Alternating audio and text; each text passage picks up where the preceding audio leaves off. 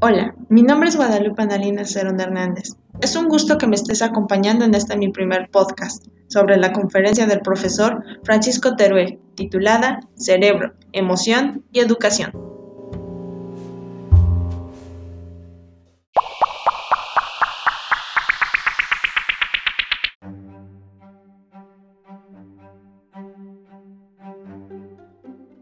Actualmente, la educación se convierte en la única herramienta para transformar al mundo, ya que ésta transforma nuestra forma de pensar y de verlo.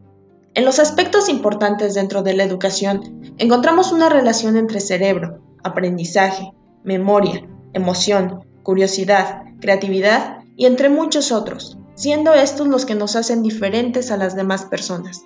El cerebro parte como el personaje principal para que los demás procesos se cumplan, ya que ahí se genera y almacena toda la información que vayamos adquiriendo a lo largo de nuestra vida. El cerebro no se desarrolla al mismo tiempo, pues cada persona es diferente.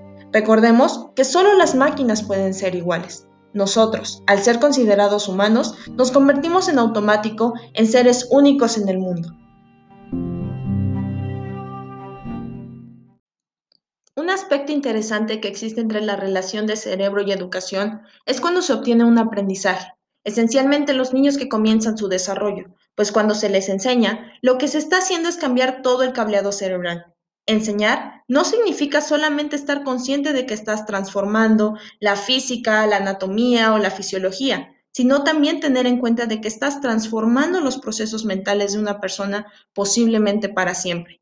Es por eso que el proceso de aprendizaje no será el mismo. No es lo mismo enseñarle a un niño o a un adulto porque el foco atencional que nos hace capaces de analizar y pensar es diferente. Solo se puede aprender aquello que se ama y te parece interesante, pues lo que se aprende mediante un refuerzo negativo como lo es el castigo y la obligación se olvida pronto. Tienes que hacer que el individuo quiera más y más y no lo olvide. Es aquí cuando la emoción se hace presente, ya que al ser un mecanismo inconsciente, se transforma en una energía que mueve al mundo, porque primero somos seres emocionales y luego somos razón y pensamiento.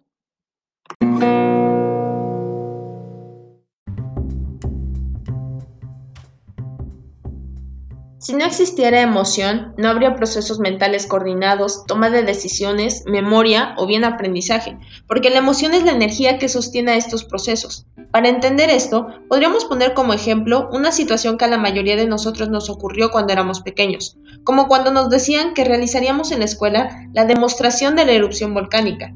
Todos nos encontrábamos con reacciones emocionales diferentes, pero la mayoría de ellas fueron producto de la alegría, y al final nuestro foco atencional se fue aquello que nos pareció interesante. Fue un aprendizaje positivo, pues no se aprendió como castigo, sino como una recompensa.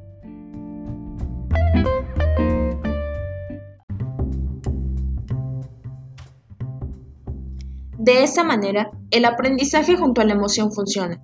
A lo largo de nuestra vida, todo lo que vemos y aprendemos va a nuestro cerebro y entra al sistema límbico, y se le pone una etiqueta de bueno, recompensa o castigo. Todo esto es lo que le da significado a lo que es nuestro mundo, proveniente de una curiosidad, pues ella nos hace seres conocedores mediante lo que queremos y no queremos conocer.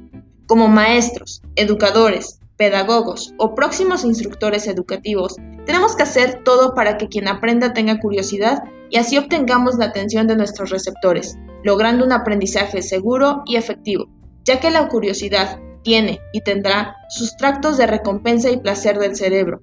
Será un medio que abrirá el camino de lo interesante para otorgarle al educando algo nuevo y diferente.